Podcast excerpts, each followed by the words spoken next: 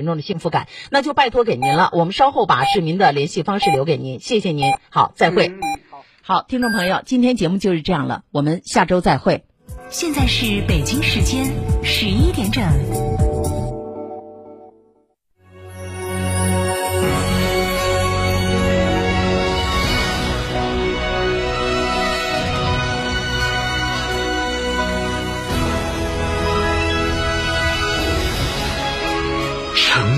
声音，FM 九九点八，成都电台新闻广播。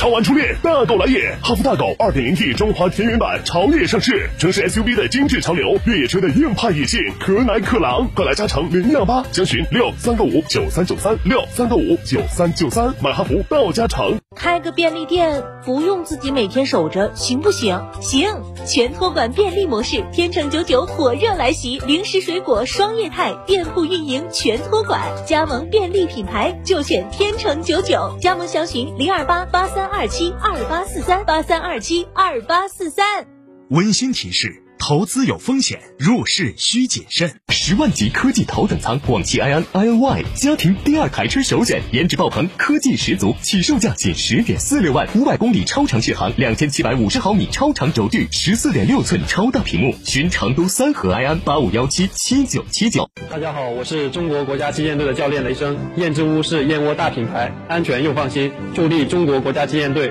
用更好的成绩迎战二零二一。燕之屋二十三年专注高品质燕窝，全国门店超六百家。二零一九年到二零二零年，燕窝销量连续两年全国领先。燕之屋专营店：王府井总府店、仁和春天光华店、环球洲际店、远大购物中心。燕之屋专线：零二八八四三八六六八八。燕之屋乳胶漆没有个性，我不要；墙纸容易翘边，我不要；硅藻泥颜值不够，我不要。什么才是你想要？德国飞马艺术涂料，高端定制，超高颜值，我要。金沙讲坛讲座信息：本周六上午十点，井冈山革命博物馆革命历史博物馆管理办公室主任、研究馆员饶道良为您带来《井冈山：中国共产党走向胜利的起点》，井冈山斗争与井冈山精神解读。讲座地点：成都博物馆学术报告厅，成都市天府广场西侧。免费领票方式：成都市博物馆微信公众号领票系统。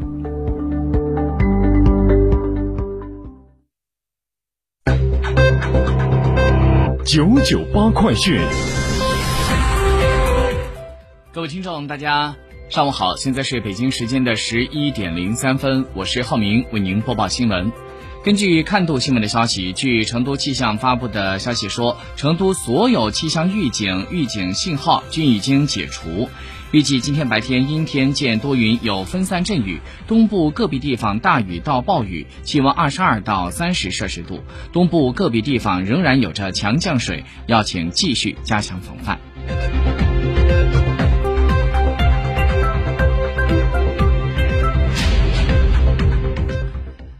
今天上午，二零二一年上半年四川经济形势新闻发布会上，四川上半年的成绩单出炉了。根据地区生产总值统一核算结果，今年上半年四川地区的生产总值是在两万五千二百三十二点三九亿元，同比增长百分之十二点一，两年平均增长百分之六点二。其中，第一产业增加值两千零六十二点七零亿元，同比增长百分之八，两年平均增长百分之四点六。第二产业的增加值是在九千二百七十二点七七亿元，同比增长百分之十点二，两年平均增长百分之五点八。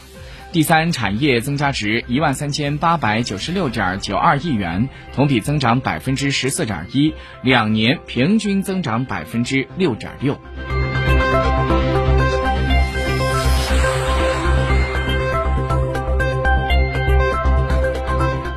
昨天记者。从北京公共资源交易服务平台上看到，新建重庆至昆明高速铁路宜宾至松明段站前工程的资格预审公告就正式发布了。根据招标的公告呢，宜宾到松明段计划是在今年九月一号开工建设，预计在二零二七年八月三十一号竣工。届时，从成都前往昆明将会实现每小时全程三百五十公里。国内消息，今天上午，国新办召开了新闻发布会。工信部的总工程师、新闻发言人田玉龙在会上表示，工信部正在抓紧编制“十四五”以及中长期的工业和信息化发展规划，今年下半年将会陆续出台。这些规划将会紧紧围绕着第二个百年奋斗目标，加快发展新型工业化。在“十四五”以及中长期内，围绕制造强国和网络强国的奋斗目标，实现途径和重点任务进行全面部署。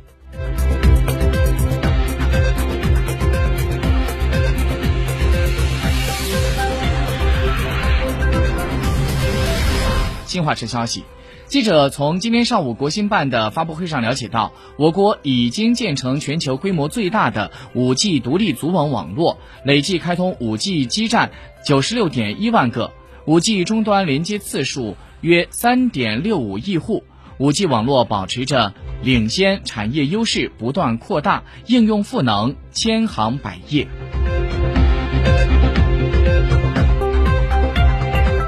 为了规范出境旅游市场的经营秩序，维护中国公民的人身和财产安全，文化和旅游部日前牵头建立起了跨境赌博旅游目的地黑名单制度，已经陆续采取第一批、第二批旅游目的地黑名单措施。近期，根据一些境外城市。吸引中国游客出境赌博的情况，文化和旅游部将会采取第三批旅游目的地黑名单举措，将会会同外交部、公安部、国家移民管理局、中国民用航空局等有关部门，对列入到旅游目的地黑名单的境外城市和景区，采取暂停出境旅游组团以及旅游签证代办业务，加强公务机包机管理等限制措施。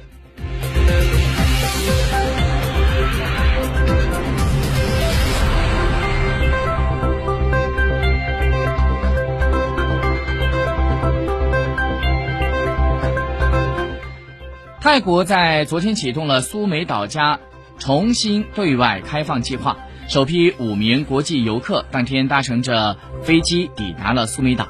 按照规定，进入到泰国的苏梅岛以及附近的帕岸岛、龟岛的国际游客需符合相关的条件，包括持有入岛的相关证明、来自于疫情中风险地区和国家、七天强制隔离、三次核酸检测和保额达到十万美元的新冠保险等。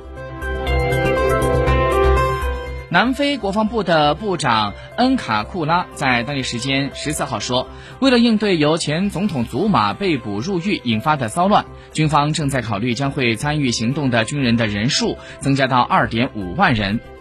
库卡他在当天的一个委员会上就说到，目前只有两千五百名的国防军参与了有关行动，而截止到十四天，当地仍然有着暴力事件发生，骚乱还向周边的省份进行蔓延。记者十五号从有关部门了解到，马来西亚一中和平统一促进会、马来西亚“一带一路”委员会、马来西亚中国公共关系协会和东南亚社科研究所等马来西亚机构联合发出了声明，呼吁欧美国家停止将新冠病毒溯源政治化，不应在缺乏科学的依据之下，持续的污蔑中国。声明也呼吁全球各国不分你我，共同推进国际抗疫合作，尤其是协助发展中国家和贫困。